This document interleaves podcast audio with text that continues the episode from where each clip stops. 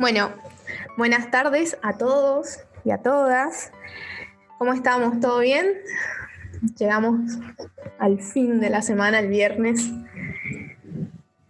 Bien, tenemos una temática que desarrollar y como ya estábamos hablando un poquito, eh, en principio pensé que era extraña a la temática, después cuando fui buscando entre los autores y viendo algunos poemas y poesías, dije, ah, no, no soy tan extraña. Conocía bastante y sobre todo a, los autores. Y la verdad que me encontré con poemas muy lindos y se me hizo muy difícil eh, elegir uno y también como ampliamos el espectro que, que podrían ser canciones, también eh, en la búsqueda fui como como recordando, dije, ah, no, y esto también podría ser, y es como que en un momento, no sé si les pasó, pero no, no me decidí, así que bueno, igual me terminé decidiendo. Así que vamos a comenzar con nuestro Zoom de hoy, que la temática, como ya lo habíamos adelantado, son eh, poesías y poemas. Y voy a abrir vamos a romper el hielo, en realidad lo va a romper el señor Matías Krenzer, pero con una peculiaridad.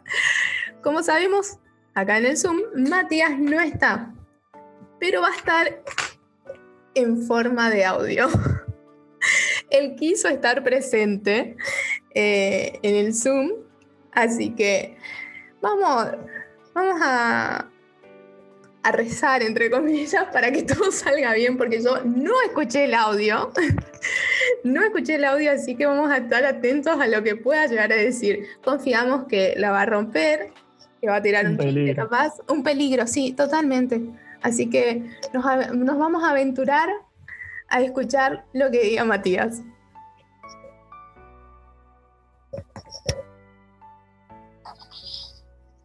Hola Club Literario, ¿cómo están?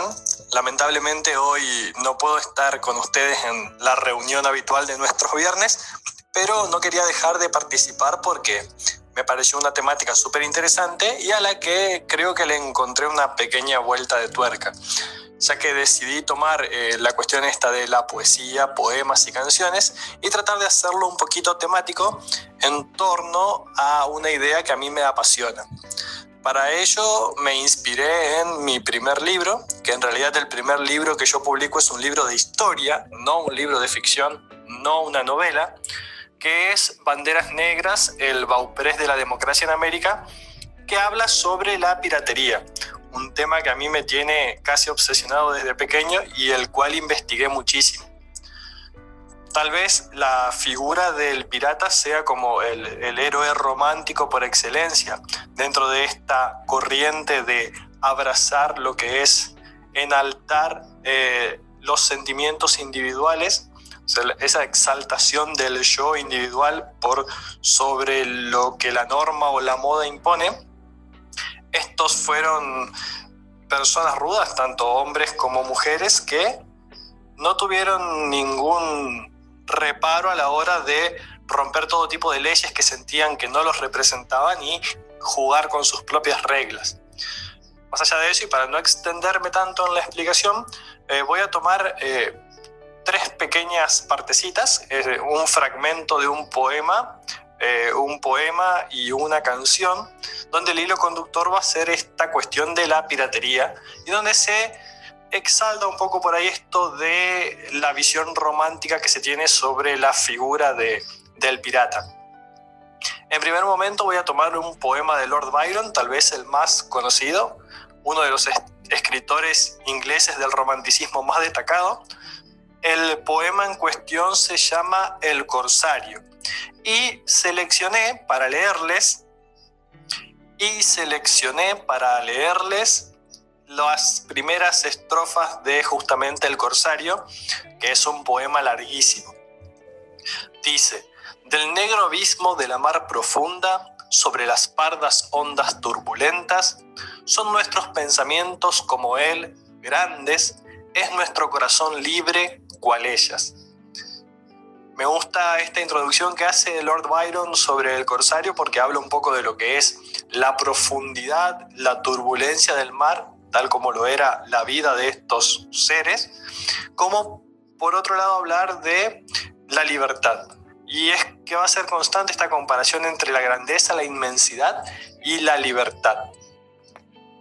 Eh, la segunda lectura, que es un poema ya mucho más corto, también de un escritor del romanticismo de José de Espronceda, un escritor español, quien hace la canción del pirata. Así, literalmente, la canción del pirata es un poema que habla sobre los piratas. En él describe un poco lo que es eh, eh, la vida cotidiana, el día a día de un pirata.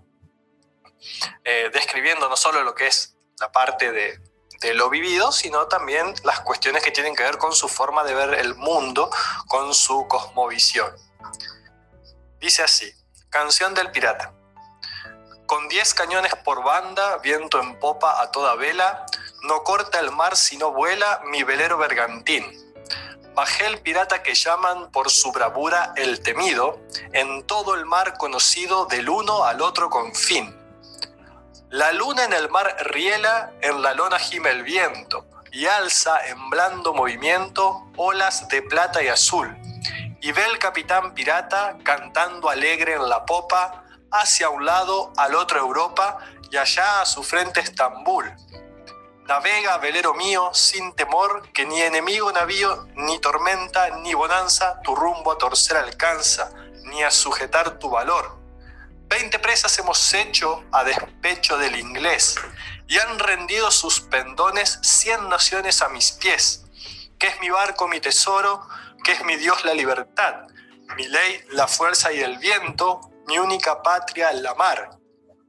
Allá muevan feroz guerra ciegos reyes por un palmo más de tierra, que yo tengo aquí por mío cuanto abarca el mar bravío, a quien nadie impuso leyes y no hay playa sea cualquiera, ni bandera de esplendor, que no sienta mi derecho y de pecho a mi valor, que es mi barco mi tesoro, que es mi Dios la libertad, mi ley la fuerza y el viento, mi única patria la mar.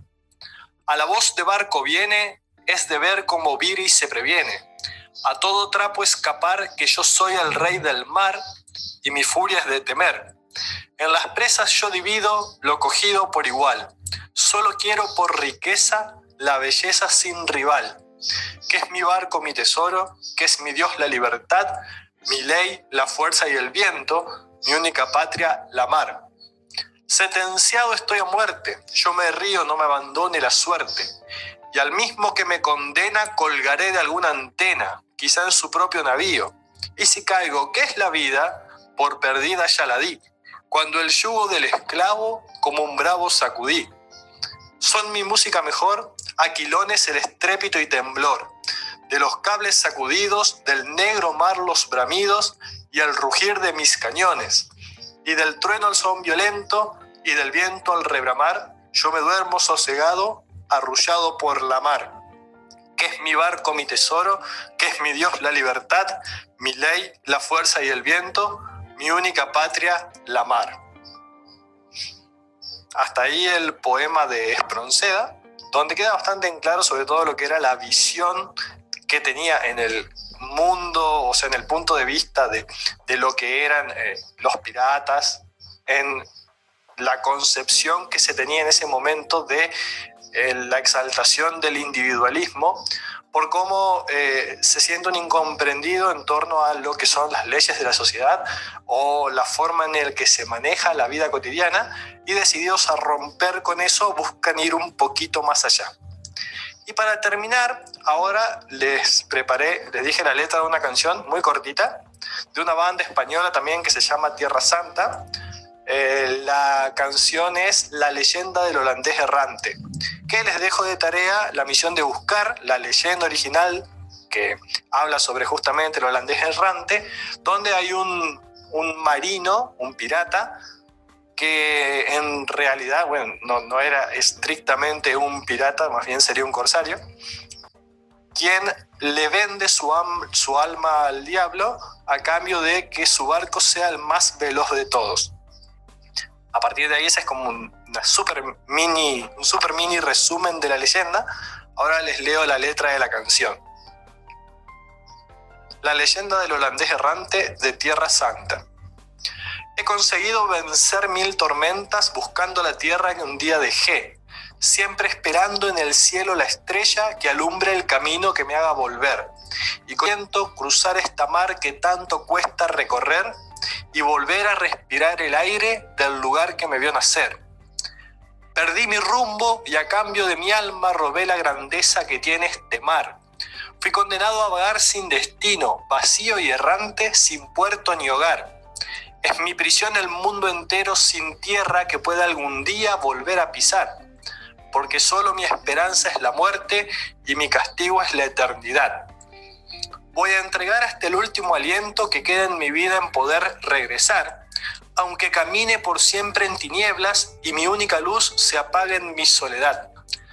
No dejaré mi memoria un destino que haga que olvide mi puerto y mi hogar, ni rendiré mi valor ni mi sangre, lucharé más allá del umbral del horizonte, allí donde nunca me alcance la tempestad, buscaré la tierra que el mar esconde, porque solo mi esperanza es la muerte y mi castigo es la eternidad. Si ha llegado al fin mi vida, ruego a Dios que antes de morir, con el último golpe de viento, el mar me lleve junto a ti. Y bueno, hasta ahí mis lecturas del día de hoy. Lamento no haber podido estar presente, pero no quería dejar de participar.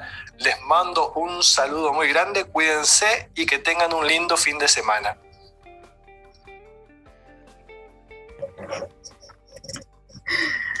Bueno, ahí fueron las lecturas de Mati. Em, recordamos que Mati es un gran escritor que para ver un poco de sus obras, eh, pueden entrar en su Instagram, Facebook, que tiene su nombre, Matías Kremser. También tiene su canal de YouTube, donde hace reseñas muy buenas, espectaculares, cortitas, pero eh, exactas. Eh, y también hizo hace poco, bueno, esta semana, una reseña de uno de sus libros, de Sangre Malbec, que tuvimos ya un encuentro donde lo presentó. Anteriormente también había presentado su otro libro, No te ocultes bajo la lluvia. Y nos había ya comentado que él tenía, eh, él había sacado su primer libro eh, donde hablaba de, esta pasión que él tiene con respecto a los piratas y las historias. Eh, bueno, ya saben que cualquier cosa que me quieran, que quieran comentar o debatir, me avisan y abrimos micrófono.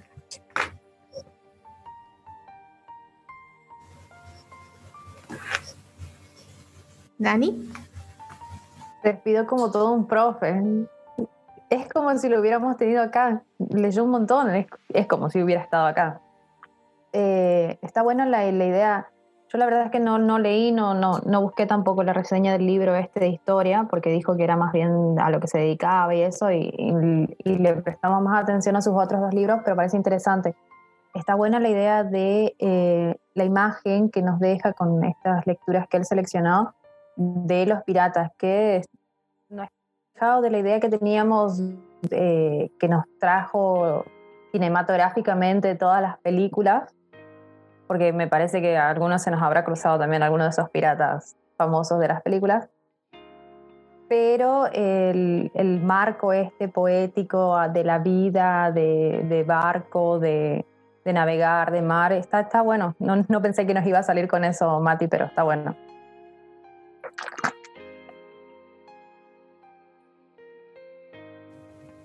Gaby. Eh, me pasó lo mismo que Dani. Eh, no, no me esperaba lo de, lo de piratas, lo de y cómo pudo él llegar a conectarnos a esto que le gusta y que tiene que ver con eh, el lado ese de historia de, él, de su vida. Em, la verdad es que en eso yo me quedé como sorprendida. Eh, y esto de la imagen que, em, que dice Dani también, lo poético que puede ser, ¿no? También el hombre o la mujer aventurera con su barco, em, que abre como esa historia eh, cuando se lanza a vivir esas aventuras y eso, y como esa sensación de libertad extensa, así como extenso el mar, y, con todas esas cosas que, en el camino te pueden pasar. A mí es como que me conecta mucho también con uno de los... Eh, poemas, si se quieren, algunos dicen, otros no, muy, muy viejo, que es el de Homero, el de la Odisea, que también tiene esto de, del, héroe que viaja, ¿no? Eh, después de la guerra de Troya tiene que volver a su casa, a Itaca, y bueno, eh, eso también es como que me lo recordó por todas las aventuras que él va pasando, ¿no? En ese viaje por el mar. Eh, está, está muy bueno por la temática, vuelvo a decir, yo no me lo esperaba. También se sintió como súper presente Mati. Eh, y se iba a extrañar su, voz, digamos. Así que bueno, nada, eso me gustó mucho. Eh, no me esperaba, digamos, que algo así de piratas pueda ser también algo así muy poético y eso me, gustó mucho. Es que tiene todo su atractivo esa vida, esa vida súper eh, aventurera en el océano, eh, vivir eh, cada día como una aventura nueva. La verdad que también, como dijo Dani, se, me, se me iban cruzando películas, series inclusive, mientras Mati leía un poquito. así que también me encantó la temática y me encantó que haya traído estos personajes. Aldo. Ah, sí, tenemos bastante romantizados a este tipo de personajes, ¿no? Como los, los piratas, los corsarios, los vaqueros. Eh, tenemos bastante romantizados también a los mafiosos, porque pues ahí tenemos el padrino y tenemos Peaky Blinders y todas esas cosas. Y no sé, nos hace desear esa, esa especie de vida, ¿no? Vida, vidas de criminales, pero vaya romantizadas, más bonitas, escritas en poemas, representadas muy bien cinematográficamente que no nos las hacen ver tanto como vida de criminales, sino que nos las hacen ver como vidas de antihéroes, aventureros, eh, navegando el mar y peleando contra krakens gigantes. Totalmente de acuerdo, es como una visión de el antihéroe, el que rompe totalmente el esquema de lo cotidiano. Así que estuvo muy bueno. Bien, vamos a seguir con las lecturas del día. Y nuestra segunda lectora va a ser la señorita Dani Saluna. Dani, todo tuyo. Espérame que ahí me pongo en, órbita. Bueno, la verdad es que yo eh, había también buscado, así como Marci dijo, pensé que también estaba muy alejada porque no, no soy de los poemas y las poesías. Pero como lo extendimos a canciones, me vino a la mente una canción que tiene una letra espectacular y que da para hablar también porque está muy relacionada con la historia argentina. Entonces dije, bueno, listo, me quedo con esta. Entonces elegí la canción llamada Vuelos de Versuit Vergarabat, una banda argentina. Está compuesta por René Isel Céspedes Duarte, que es el bajista de la banda. Eh, y dice así: Vos me estás mirando y yo voy a caer, colgado en tu sien Vos me estás mirando y yo voy a caer. No me ves, pero ahí voy, a buscar tu prisión, de llaves que solo cierran. No me ves, pero ahí voy a encontrar tu prisión. Y la bruma rebota siempre hacia aquí. Miedo, viejo apagón. Y la bruma rebota siempre hacia aquí, solo voy a volver. Siempre me vas a ver, y cuando regrese de este vuelo eterno, solo verás en mí, siempre a través de mí. Un paisaje de espanto así, y el nylon abrió sus alas por mí, y ahora ves solo viento y el nylon abrió sus alas en mí. Tu cara se borra, se tiñe de gris, serás una piedra sola. Te desprende de mí, yo me quedo en vos, ya mis ojos son barros en la inundación. Que crece, decrece, aparece y se va. Y mis ojos son barro en la inundación, solo voy a volver, siempre me vas a ver. Y cuando regrese de este vuelo eterno, solo verás en mí, siempre a través de mí, un paisaje de espanto así solo verás en mí, siempre a través de mí, un paisaje de espanto, espanto, espanto. Eh, esa es la canción, la verdad es que si alguno no la conoce, la busca porque es mejor en canción, obviamente. Pero como Marci sabrá, está, la canción está inspirada en la dictadura militar que tuvo lugar en nuestro país en el año 1976, eh, muy relacionada con eh, las desapariciones, la privación de libertad de muchísimas personas, sobre todo jóvenes, jóvenes militantes, eh, personas activistas. fue un tiempo bastante feo, bastante duro. creo que la canción refleja parte de eso eh, al relacionarla con la libertad de los pájaros o el vuelo de los pájaros, que en realidad estas personas no tenían, no tenían porque desaparecieron. Eh, bueno, nada, eso era lo que quería aportar. Bien, estamos de vuelta. Eh, Dani nos había leído una gran canción, una gran letra de canción. Y como dijo ella, eh, hace referencia a la última dictadura militar que tuvimos acá en la Argentina, que fue desde 1976 hasta 1984. La última y la, y, la última fue y fue la más terrible. 30.000 personas desaparecidas, un montón eh, de, de niños apropiados, de bebés hasta hoy en día, las madres y abuelas de Plaza de Mayo siguen trabajando por la búsqueda de la identidad de todos esos niños y mm, creo que, creo que capaz hablo por todos que cuando nos toca escuchar una canción que hace referencia a la última dictadura o ver una película o un documental, eh, a mí particularmente me, me cala muy hondo, me da una angustia porque eh, eran pibes y pibas de nuestra edad, inclusive más chicos, que desaparecían eh, bajo este terrorismo de Estado y, uno no, puede dejar de, empatizar con esa con terrible situación que vivieron. Eh, inclusive es lejano lo que uno puede llegar a pensar o a imaginar. Em, nunca, nunca va a llegar. Em, me encanta la canción que, que, escogiste, Dani. Es, eh, siempre, generalmente nosotros con Dani somos amigas, así que eh, ya nos conocemos los gustos. Es una canción que nos gusta muchísimo. Versuit, Versuit del Garabat es una banda argentina muy representativa. Así que nos gusta también, hemos ido a, verla, a escucharla. Uf, qué canción, la verdad que qué canción nos deja. El que no la, el que no la conoce, por favor, eh, la busca. Eh, es hermosa. Es hermosa y es eh, capaz, no es extensa, pero las palabras son tan profundas. sí, Aldo. Sí, en México tuvimos estos, este suceso similar, lo que fue el movimiento estudiantil de 1968, no sé si lo, eh, lo tengan conocido, que terminó con una tragedia bastante fea en lo que fue la Plaza Tlatelolco. Y esto también inspiró bastantes poemas, bastantes canciones eh, a raíz de estos trágicos sucesos. Yo creo que la tragedia siempre nos trae nos trae poesía. Eh, no sé, digo, no estoy en el, en el, digamos, en el schedule de leer, pero no sé si me permitan leer este pequeño poemita de, del 78. Mm, bueno, dice así, escucha el rumor, escucha las cadenas que lleva el torrente. Oye, mira, el terror cabalga en aras de bayoneta. Acércate, amor mío, no temas, ya pasará. Nos cubrieron con lazos de dolor, nos robaron el lenguaje de los astros.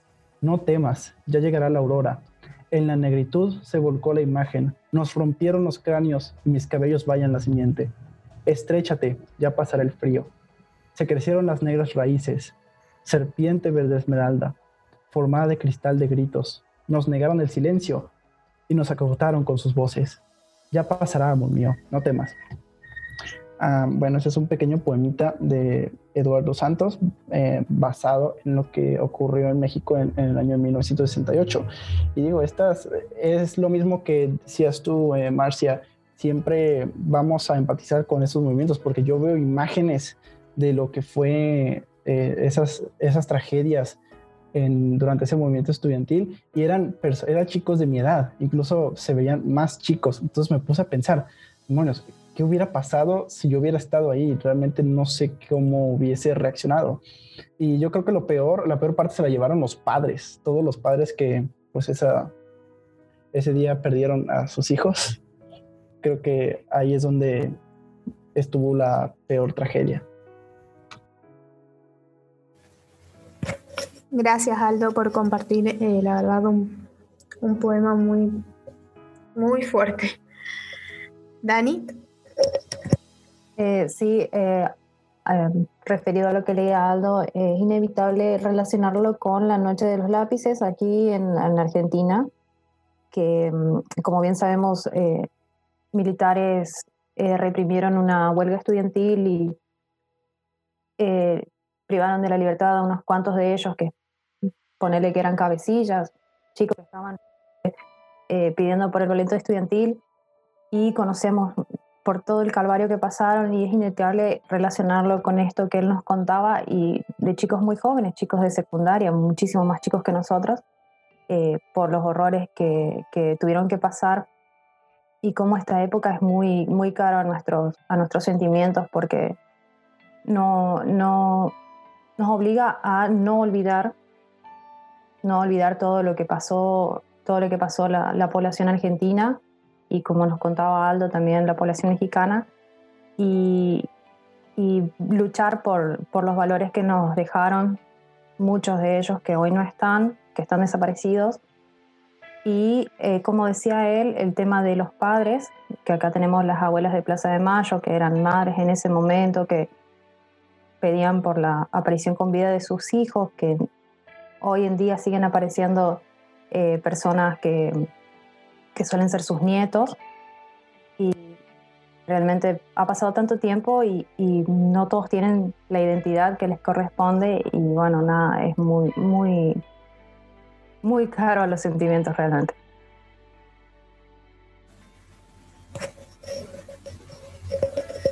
Todas las dictaduras en Latinoamérica eh, creo que calaron muy hondo en toda, en toda la población y dejaron heridas terribles que hasta el día de hoy eh, las seguimos sintiendo.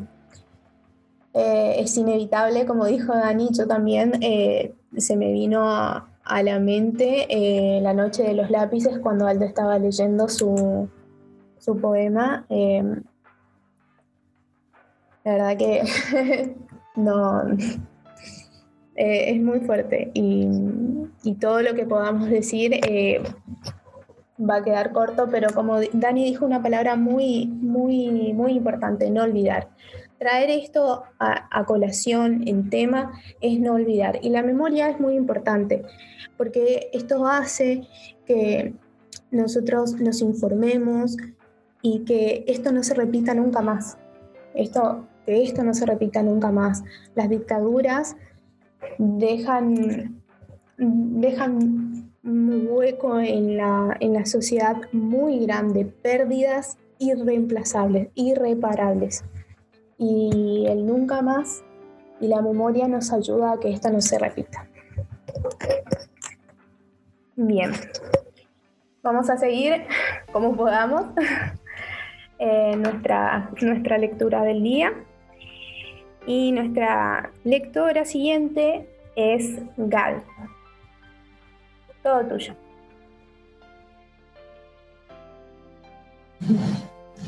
Eh, apagué la cámara un poco em, para acomodar toda la parte técnica también, como dijo Dani. Em, bueno, eh, yo elegí para hoy eh, leer a una poeta argentina, que joven, que se llama Silvina Yegianti. Em, di muchas vueltas también porque la verdad es que eh, la temática para hoy em, me gusta mucho. suele pasar que cuando a uno le gusta mucho algo, em, uff, dice por dónde empiezo, que arranco, que elijo. Y en estos días eh, recordé, eh, o sea, se me vino mucho esta, esta escritora Em, creo que ya dije, pero bueno, es, eh, es argentina, nació en Avellaneda en el 76 eh, y bueno, se recibió de en la carrera de filosofía en la UBA, es docente ahora y bueno, y suele escribir básicamente en todos lados, Twitter, eh, diarios, ha sacado un par de, de libros, así que, y sin más preámbulos, voy a leer el texto eh, se llama No me entrego desollada. Y no sé si lo sabías, pero cuando te vi parada en la esquina de Córdoba y Gascón, se me aceleró de golpe la composición del cuerpo. Estabas con tres amigos y tenías una botella de cerveza chica en la mano. Yo llegué y me paré a la izquierda de la entrada de Desein, hasta que te acercaste a la puerta y entré al lugar mirándote de refilón. Cuando las organizadoras del evento me pasaron los más de 70 textos para hacer una selección, me hipnotizaron los tuyos. Eran dos. Uno hablaba de perros y el otro de una moto. De líneas que fugaban por acción de lo veloz y de galgos desamparados estaban escritos con la ausencia de estridencia y con la frescura de una persona que imaginé bella. Te busqué en la red social, vi tu foto de perfil sentada en el pasto y mirando para abajo, y confirmé que eras hermosa, y te pedí amistad. No sé si lo sabías, pero cuando subiste al lugar montada en esos borceguís negros, por esa escalera de madera oscura y crujiente, abandonaste el frío inesperado de la calle, inapropiado para ese sábado 21 de septiembre, una hora después de subir. Nos presentaron y quedamos a 40 centímetros una de la otra. Te hablé y sentí mi voz disolverse como una barra de cera en el fuego, expandirse las pupilas de mis ojos como algas en el agua, y mientras me reacomodaba en la incomodidad de hablarle en la cara a alguien que me gustaba mucho. Nos empezamos a sonreír, bajando la bandera de largada a una coreografía visual que no paró de integrar escenas durante toda la noche. Hablamos de tus poemas, de cómo quedó colgada la muestra, en el medio te presentaron a otras personas y a mí me regalaron un libro de Scott Fitzgerald. El precio era alto. Me compraste una coca y cuando te la quise pagar me dijiste que te la salde invitándote más tarde una cerveza. No sé si lo sabías, pero cuando se estaba haciendo tarde y la fiesta se estaba terminando y la banda de chicas que tocaba ukeleles había dejado de tocar y yo había hablado con algunas amigas de que te iba a encarar y salí al patio para ir al baño y tomar el aire fresco necesario para devolverte la cortesía de la coca con una cerveza y con una invitación a que gustes de mí. Nos cruzamos de nuevo y la cerveza me la pediste vos. Te dije, ahora vuelvo, espérame. Fui a comprar la cerveza de litro de la única marca que quedaba y me dieron el envase con dos vasos gigantes de plástico transparente. Entré y esta vez nos hablamos a 20 centímetros. Y te dije, mirando primero la camisa escocesa de frisa que tenías puesta y después tus ojos, me gustas. Entonces vos me preguntaste, ¿sí? ¿Y qué hacemos con eso? Yo te respondí todo, con los ojos. Y dos horas y media después de pasarte mi dirección por celular, de terminar de jugar al ping-pong y vos bailar electrónica en un boliche del microcentro, nos mensajeamos y nos tomamos cada uno un taxi. Nos encontramos en mi casa, nos besamos, Hicimos el amor, escuchamos Victoria Land de Cockatoo Twins dos veces y a la mañana siguiente te preparé el desayuno con mate dulce y pan de salvado doble con manteca que comimos en la barra, mientras tus gestos buscaban argumentos para no enamorarte. No sé si lo sabías, pero hace cinco meses que el amor nos transformó y que siento que el mundo tiene arreglo, que abro los ojos pensando en vos y que hace dos sábados te compré un regalo porque te extrañaba demasiado. Que todos los regalos que te hice intentan ser la narración en forma de objetos de nuestra historia de amor. que ir al cine y agarrarnos de la mano por primera vez en la oscuridad me hizo sentir arriba de un auto que vuela. Que me gustas más que todas las endorfinas que produce en mi cuerpo. Que nuestra relación tiene vocación de recuerdo inolvidable. Que no cumplís con mi tipo porque lo vivís rebasando. Que nunca vi unos ojos como los tuyos. Que no tenía ganas de hablar de amor hasta que te conocí. Pero no sé si sabías que no vengo con la marca de un lunar de nacimiento, sino con la de una abolladura. Que me gustan las películas de guerra porque los soldados hablan corto e importante, porque saben que pueden morir en cualquier momento. Que las películas de amor suelen ocultar que a veces en la vida te bombardean con napalm. Que no sé soportar la dependencia y aprendí con pericia a tenerme a mí misma. Que mis brazos y mis piernas son todo lo que tengo, y todo lo que tengo cabe en ellos, y que mi boca es filosa como un cuchillo de cerámica, y que a veces me pregunto qué estará cortando, que mi brújula existencial está descalibrada, que no dejo que nadie me suba la bicicleta por la escalera y que no pido ayuda aunque sea recibirla, que me gusta la soledad como me gusta el whisky y la música country que no me da miedo mirar la forma que adquiere un precipicio y el perdón más importante es el que se da a uno mismo. Que Poxy, mi perra, es mi compañera, que me imagino con ella hasta en un paisaje apocalíptico como el de la carretera. Que es poco lo que tengo porque todo es transitorio y que mi corazón pesa mucho como para sumar objetos. Y que tengo la fuerza de las plantas de los pies de un atleta africano que me encanta estar con vos y también jugar al fútbol con mis amigas, leer libros de madrugada antes de caer rendida y cocinarme una comida rica y sentarme en silencio para comerla. Y que el nuestro es un paréntesis que podría no haber sido. El amor es un relato que nos deja la intemperie, a estar expuestas al destino de fracasar porque el amor, a pesar de estar hecho de la materia del deseo, está libre de Él y hace lo que quiere con nosotras. Porque sabemos bien que a pesar de San Valentín y su ejército voluntario de corazones bien pensantes, de corazones con rellenos bonobón, todo amor es un amor ya perdido. Todo amor es un amor que se ejercita en la angostura de una cornisa sobre un paisaje vacío de 360 grados.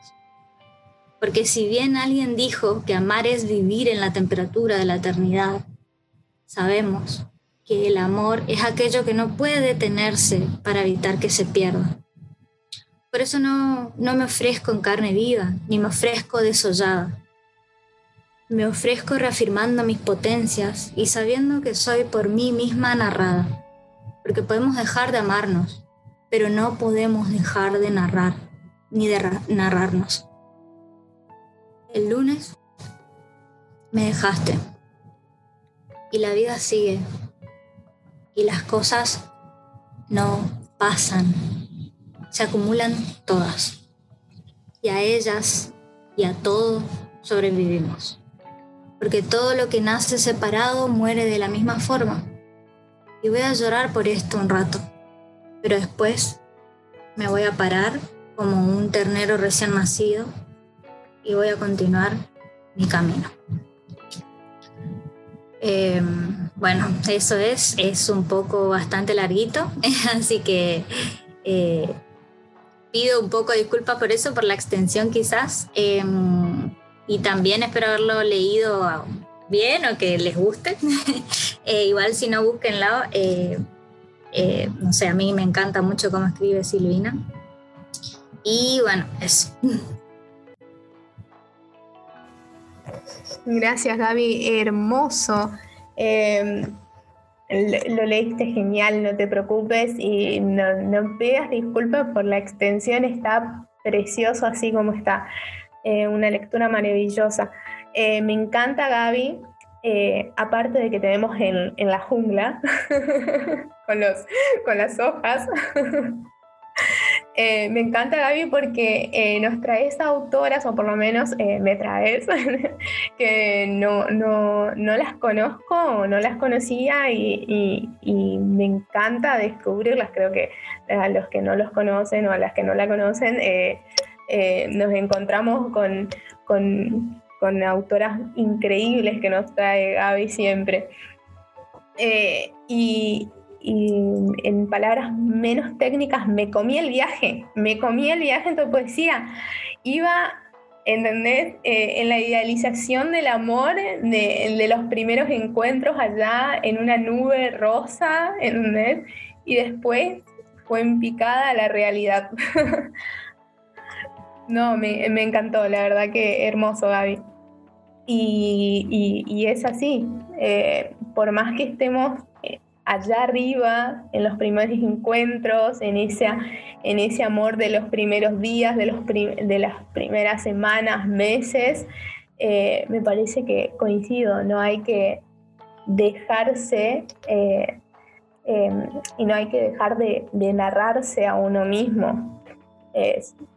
Nunca hay que dejar la individualidad de cada persona, digamos. Es hermoso amar, pero nunca hay que olvidarse. Che, ¿cómo levantamos eh? con este tema que nos leyó ahí Gaby? Nos quedamos bastante colgados y es como que levantamos bastante, viste que veníamos como un poco derrapando, no, pero es muy lindo, me encantó, me encantó, yo también me comí el viaje, estaba como muy metida en lo que estaba leyendo.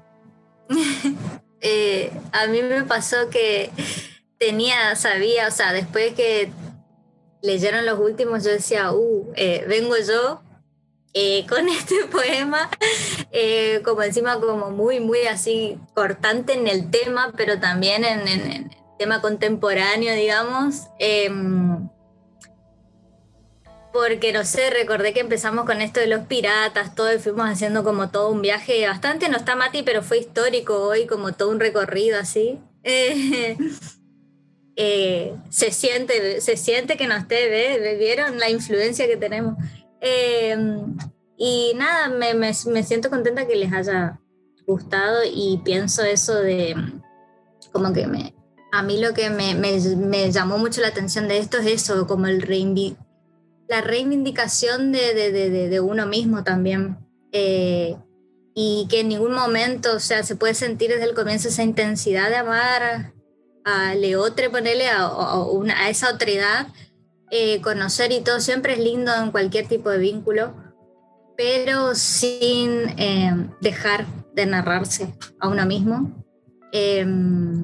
Que creo que a la vez eso es lo que hace el vínculo, no sé, tipo ya me voy al lado, vamos a empezar a hacer onda psicología, terapias de vínculo, esas cosas, pero bueno, pero sí, eh, es como que eso es lo que me gusta mucho que termina hablando de que, bueno, mira, yo me voy a entregar, pero no me voy a entregar así a esta cosa de amor romántico de que, o de tragedia que viene justamente del romanticismo, de este movimiento no artístico y, todo, eh, que era esto de lo trágico y lo... Eh, no, me entrego humana, así como soy, con mi perra, con mis gustos, con mi... Eh, y me sumo de última, ¿no? A acompañarte o a lo que sea, pero eso es lo que me, lo que dijo Marci del narrar, es como que eso me quedó mucho también. Sí, bueno, estas, estas, estas cosas tenemos en el, en el club literario, en el Zoom, de, por ahí vamos a, ahondar en temáticas que nos va a calar muy hondo y vamos a y en la siguiente lectura vamos a tratar de, pasar, vamos, vamos con unos estados anímicos como un, como un carrusel. Pero bueno, eso es lo lindo, eso es lo lindo y maravilloso. Bien, em, ahora les voy a pedir que me avisen cuando tengamos nuestro aviso así, nuestro mensajito porque me toca leer. me toca leer a mí. Eh, elegí un poema del gran Antonio Machado que me gustó muchísimo. Es un poco triste, pero lo que me gusta de este poema es que mm, te transmite el sentimiento del autor. El poema se llama Un olmo seco. Al olmo viejo, hendido por el rayo y en su mitad podrido, con las lluvias de abril y el sol de mayo. Algunas hojas verdes le han salido. El olmo centenario en la colina que lame el duero. Un musgo amarillento le mancha la corteza blanquicina al tronco carcomido y polvoriento. No será cual los álamos cantores que guardan el camino y la ribera, habitado de pardos ruiseñores. Ejército de hormigas en higuera va trepando por él, y en sus entrañas urden sus, sus telas grises las arañas. Antes que te derribe el olmo del luero, con su hacha el leñador y el carpintero te, convierta, conviertan en malena de campana lanza de carro o yugo de carreta.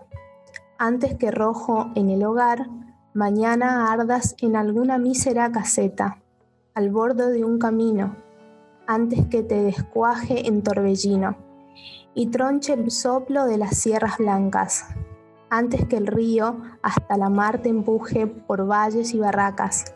Olmo, quiero anotar en mi cartera la gracia de tu rama verdecida mi corazón espera también hacia la luz y hacia la vida otro milagro de primavera.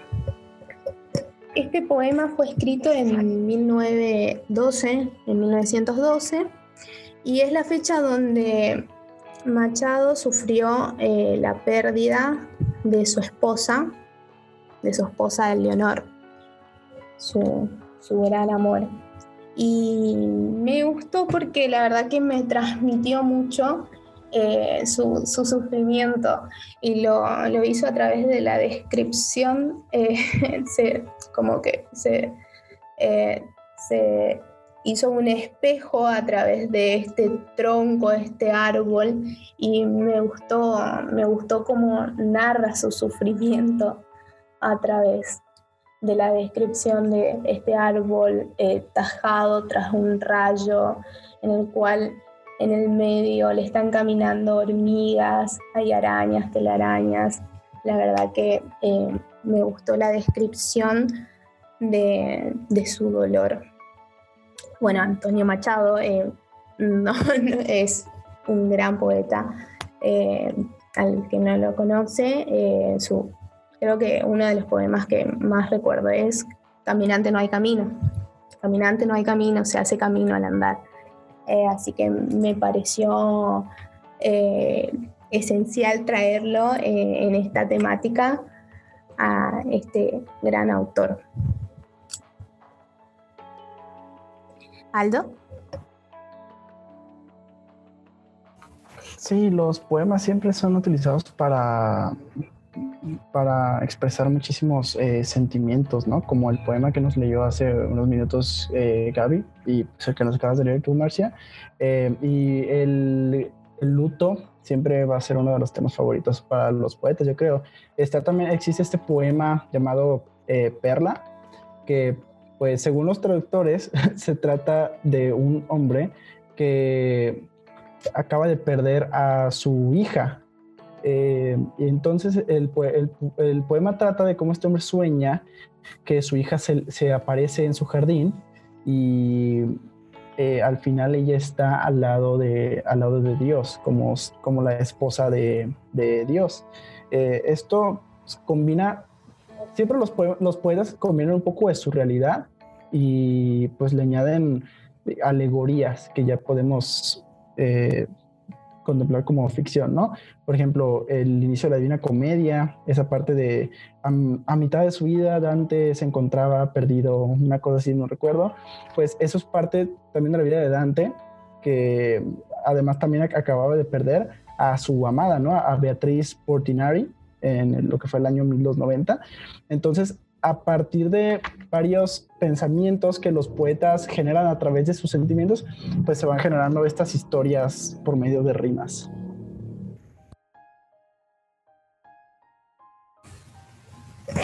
Gracias, Aldo, totalmente de acuerdo. Eh, me gusta cómo, estos eh, escritores, autores, eh, transforman ese dolor en esta poesía y la hacen atractiva y hermosa y están cargadas de sentimientos y sobre todo es como dijo Aldo, este sentimiento de, de luto, de dolor. Bien, para esta última parte de nuestro Zoom del día de hoy, em, no quise pasar por alto eh, dos cosas. Primero, a un gran escritor, autor, compositor, músico e historiador que acabamos de perder eh, ayer jueves a la tarde. Hablo del señor Gabo Ferro. Todas las descripciones que hice de él quedan cortas, cortas, porque era un gran artista, un gran artista, un gran revolucionario, un pensador de la hostia. Así que no lo quise dejar pasar porque justamente con esta temática de poesías y poemas eh, me, parecía, me parecía una aberración no hacerle un pequeño y humilde homenaje a este grande, de verdad. Así que traje un pequeño eh, poema de él. Eh, aquí tus manos se llama. Donde pongas tus ojos, ahí quedará mi casa. Quien precisa los muros con tu mirada, donde apoyes tus pies, ahí comeremos. Y allí, donde sonrías, bien nos dormiremos. Nuestra casa es segura, no hay que cerrarla, y aunque lo tiene todo, hay que ordenarla. Allá irá mi cabeza, allí mis brazos. Aquí pondré mis piernas y aquí tus manos. Donde caiga la lluvia, nos bañaremos, y donde pegue el sol, recordaremos. Donde jueguen las flores, crecerán nuestros hijos, y daremos las fiestas más grandes donde floreen los tilos. Nuestra casa es segura, no hay que cerrarla, y aunque lo tiene todo, hay que ordenarla. Y allá irá mi cabeza, allí mis brazos aquí arriba mis piernas y aquí tus manos. Aquí tus manos, amor, aquí tus manos. Como dije, eh, no quería pase desapercibido a este grande. Eh, y no lo quiero encasillar en este gran autor, a este gran escritor, este gran, porque era un grande de verdad de la música, también, eh, también actor. Los que no lo conocen, eh, les recomiendo que lo busquen. Tiene, vi hace poco en una página, bueno, ayer, que subieron una canción que él hizo en Paca Paca, em, costurero y carpintero, algo así. Si no, no quiero errarle el título. Em, y habla de, las, de, la, de la niñez libre, y está estupenda. Así que los invito a, buscarlo porque habla de estas infancias libres que tanto le debemos a los niños.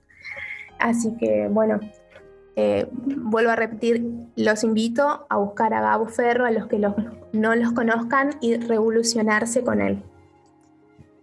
Bien, lo segundo que no quise dejar pasar, alguien si me quiere decir algo, por favor, me avisan. Yo es como que hablo, hablo nomás. eh, lo segundo que no quise dejar pasar es un, poema también que estuvo circulando en estos días eh, sobre los acontecimientos, sobre los incendios que hubo en varias de nuestras provincias de acá de Argentina, tanto en, Corrientes, en la parte de Santa Ana bueno, en varias provincias tuvimos eh, varios siniestros que hicieron destrozos a toda la fauna y la flora. Y en, estos días anduvo circulando un poema precioso eh, que tiene que ver con el aguaraguazú. Para los que no conocen, el aguaraguazú es más o menos como un perrito lobo, un perrito grande, para describirlos así, eh, se encuentra en peligro de extinción y tras los siniestros lo encontraron en el shopping. Tratando de escapar en los siniestros, él se vino a refugiar en la ciudad, imagínense, un animal en peligro de extinción. Así que lo había guardado al, al poema y al día anterior o creo que a las pocas horas, eh, Dani me lo mandó también sabiendo que teníamos eh, esta temática para el viernes y eh, es muy oportuno leerlo porque la verdad que es hermoso. Así que le voy a invitar a Dani a que nos lea este poema. Bueno, la, la chica a la que hizo el poema, se llama Zaira Barone, es profesora en educación especial e intérprete de lengua de señas argentina. El poema dice así. El dueño del monte se entrega en un shopping, se da por vencido, se entrega dolido, herido, muerto pero vivo. Entrega la llave del monte chaqueño, ustedes ganaron, ahora son dueños. Humano, no sé a dónde ir, recorrí mil montes y llegué hasta aquí. Me entrego en sus manos, ya no sé existir. Mi casa está en llamas y quiero vivir. Pensé que era dueño, pensé en libertad, pero a sus manos me debo entregar.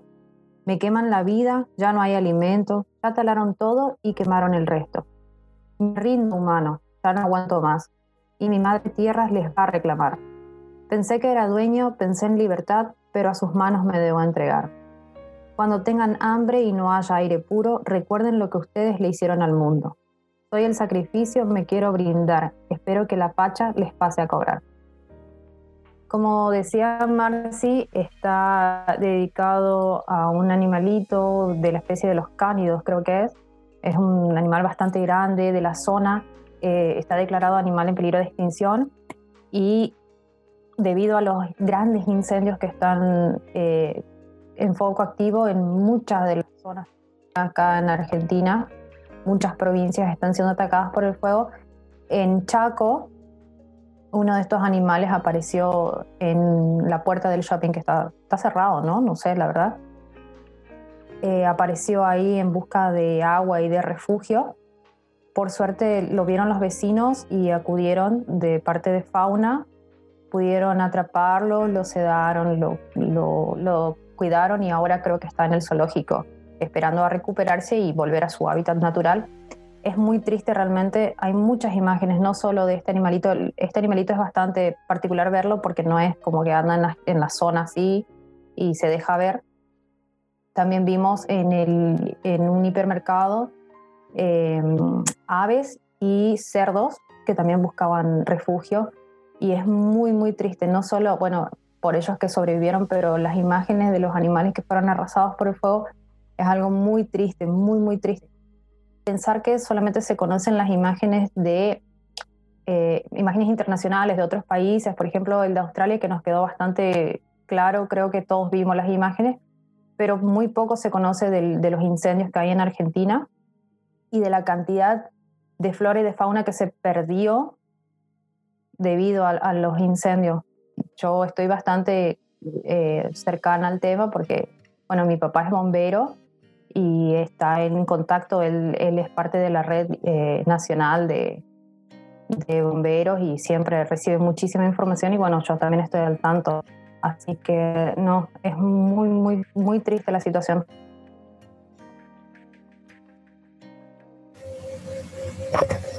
En este poema en particular, eh, lo que me quedó resonante es em, nuestra madre tierra se lo va a cobrar. Y sí, nos va a cobrar esto, nos va a cobrar no, no, no solamente los siniestros que se, están, los focos de incendio que están en todas las provincias sucediendo, sino toda la contaminación que le hacemos día a día. Eh, como dijo Dani, eh, es un animalito eh, en peligro de extinción que es muy raro verlo porque es del monte y le tiene mucho miedo obviamente al, hombre. Él, él, no se acerca, él escucha un ruido y se mete más.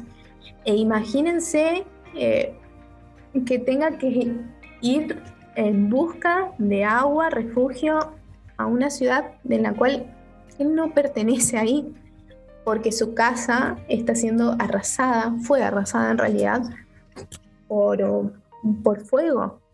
Eh, y como dijo Dani, es, eh, es muy triste ver todas las fotos eh, de los animalitos incinerados.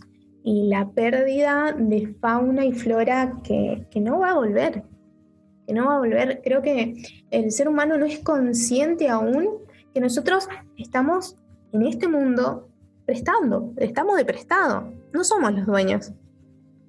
Y, nos creemos los dueños y lo matamos día a día. Y no, no, no, no estamos siendo conscientes de que en algún momento eh, la tierra nos va a cobrar. Si seguimos talando árboles, eh, nos vamos a quedar sin oxígeno.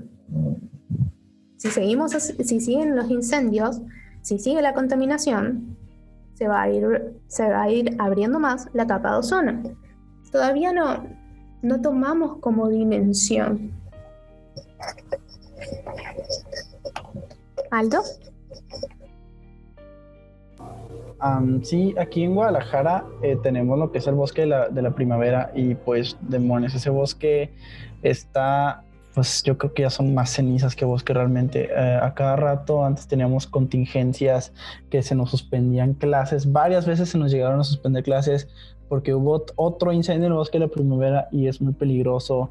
Además de que eh, tenemos lo que es una basurera en una carretera que está por acá eh, detrás mío y hubo mucha gente protestando porque esa, esa basurera se cerrara porque siempre tenemos muchísimas contingencias eh, por incendios, la incineración de basura, pero pues el gobierno no, no, sé en qué, en qué piensa. Y solamente para acabarla hace poco querían abrir una planta termoeléctrica, lo cual pues nos iba a joder muchísimo más.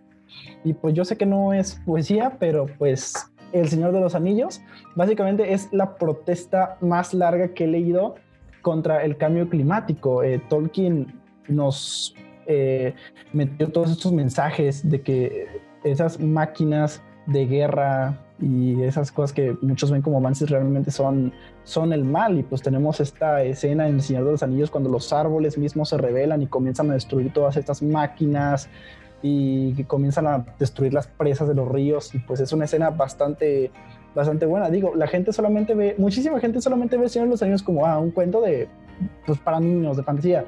Pero yo les digo, no, es que pongan la atención en muchísimos mensajes que nos quiere dar el escritor respecto a cómo estamos tratando nuestra, nuestra tierra.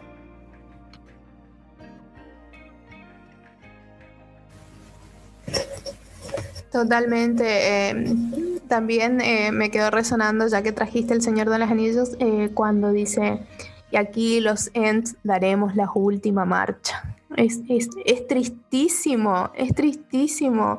Es como la extinción. Ay, me, me cala muy hondo. Sí, me dolió mucho leer esa parte realmente. Totalmente. Gaby.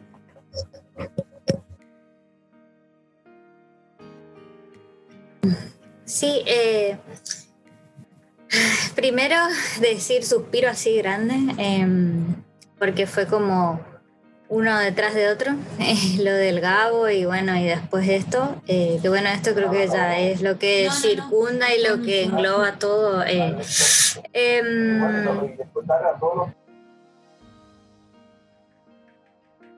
ay, espera un ratito, perdón. No hay problema, David, no hay problema. Em, y bueno, ya que estamos. Eh, Ahí volví, perdón. perdón. Muchos vieron que esto está. No, esto es que todo, que, el movimiento de cosas, y bueno, suele pasar cosas, eh, voces, cosas. Quiero decir también que. Pasa, pasa en la radio muy eh, seguido, así que no, no, te, no te preocupes. Y nada, lo que quería decir es que si ya amaban nuestro club literario, creo que con esto amo aún más. Em, que se haya podido traer, digamos, este tema, sobre todo. Em, a mí también, como que lo que dijo Dani me, y lo que dijiste vos también me, me, caló como muy así profundo, es como que también estoy en el tema em, y la verdad es que sí que fueron unos días, vienen siendo muy duros con estas imágenes ¿no? que tenemos que estar viendo también la de los monos, que también en peligro de extinción y que estaban justamente en, una zona ¿no? de protección, que estaban por ser liberados y, ver esas imágenes también que estuvieron circulando eh, fue realmente. Eh, y bueno, y después lo, lo último del Señor de los Anillos, eh, fan de Tolkien acá. Em, y la verdad es que sí, eh, esto, lo de los árboles, por ejemplo, eso, wow, es como muy significativo. También lo relacioné mucho hablando así eh, de un autor ¿no? que toca toda esta temática, justamente con, eh, no, no es literatura, es cine, pero con la imagen, bueno, la imagen que yo tengo de fondo, que me decían ustedes La Jungla, es de una película de Miyazaki del estudio Ghibli, que también es un estudio japonés, eh, de animación japonesa, que siempre toca también mucho este tema de la relación del hombre con la naturaleza eh, y el tema de las guerras, o sea, en fin, eh, todo, toda esta, este accionar del hombre en nuestra Pachamama, como decía también el poema, y de cómo estamos viendo ya cómo nos está cobrando, pero aún así da mucho dolor e impotencia sabernos que falta muchísimos, muchísimos ojos más por abrir o, que, o muchísimas cabezas más por reaccionar. Eh, y sobre todo, como dijo Aldo también, eh, sobre todo esas cabezas, esos ojos eh, que tienen el poder o más poder que, que, que los simples, no sé, en este caso ciudadanos. y, y, nada quería decir eso, eh, que comparto y que, qué bueno que el club pudo traer eh, estas cosas para, para charlarlas. Gracias, David. ¿Aldo? Sí, solo quería decir algo rápido, que muchas veces estos temas pues, de lo, del ambientalismo y esas cosas, las cabezas, los ojos que tienen el poder, o al menos personas que tienen más influencia, solamente a veces lo aprovechan como simple eh, marketing ya vi una noticia hace mucho tiempo de el famoso actor Will Smith quiere lanzar su propia marca de botellas reciclables. Y yo pensé, a ver viejo, ¿reciclables o recicladas? Porque hay, hay una diferencia, es, es algo que la gente dice, es reciclable. Y yo digo, no viejo, lo que importa es que sea reciclada. A mí no me importa que sea reciclable. Bueno, también, pero más que sea reciclada. Totalmente, los las personas que tienen poder, nosotros acá pedimos urgente la ley de humedales, por ejemplo, tan, tan necesaria. Se viene pidiendo hace tiempo. Ahora con, estos focos eh, se, pide, se, pidió con mucha más fuerza y esperemos que, que nos oigan y que, y que hagan algo al, respecto pronto porque eh, se nos está yendo eh, la vida en fauna y flora y, sin, ellos no somos nada. Nosotros estamos, como dije, de prestado acá. Bien, antes de terminar esta reunión increíble, la verdad, tocamos temas profundísimos a través de, la poesía, la verdad que espectacular. Eh, increíble. Antes de terminar, voy a decir la próxima temática de la reunión. Creo que viernes 16. El viernes 16 estaremos tocando una temática, pero yo ya me juego que les va a gustar mucho, porque ya la hicimos y la vamos a volver a hacer porque dije, las segundas partes son buenas, como el padrino, Así que la traemos de nuevo a colación porque también eh, antes no teníamos eh, podcast y merece un, episodio esta temática. Y creo que también a, nuestro amigo Aldo, nuestro amigo Aldo durante toda la, reunión estuvo como tocando un poquito. Así que ya les di una pista. El viernes vamos a tocar libros llevados a películas o series.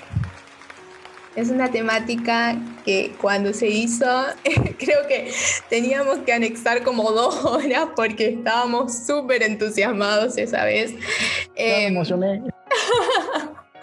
Les dije, es una gran temática. Em, así que igual vamos a estar nuevamente en comunicación eh, en nuestro grupo de WhatsApp por cualquier eh, duda, pero se viene un gran Zoom para el viernes, se los, prometo, eso los prometo porque fue alucinante cuando se hizo esta temática y merece un episodio en podcast de nuevo. Así que libros llevados a la pantalla, serie o películas, ustedes eligen la vamos a romper, eso lo prometemos. Así que vamos finalizando, así que les digo muchas gracias por estar, a todos los lectores, a todos los que eh, estuvieron debatiendo, eh, muchas gracias, tocamos temas tan profundos que fuimos como una montaña rusa de, emociones, la verdad. Eh, espero que tengan un buen fin de semana. Nos estamos viendo el próximo viernes a la misma hora, en el mismo canal. Cuídense un montón. Nos vemos. Chao, buen fin de. Chao. Adiós. Chao.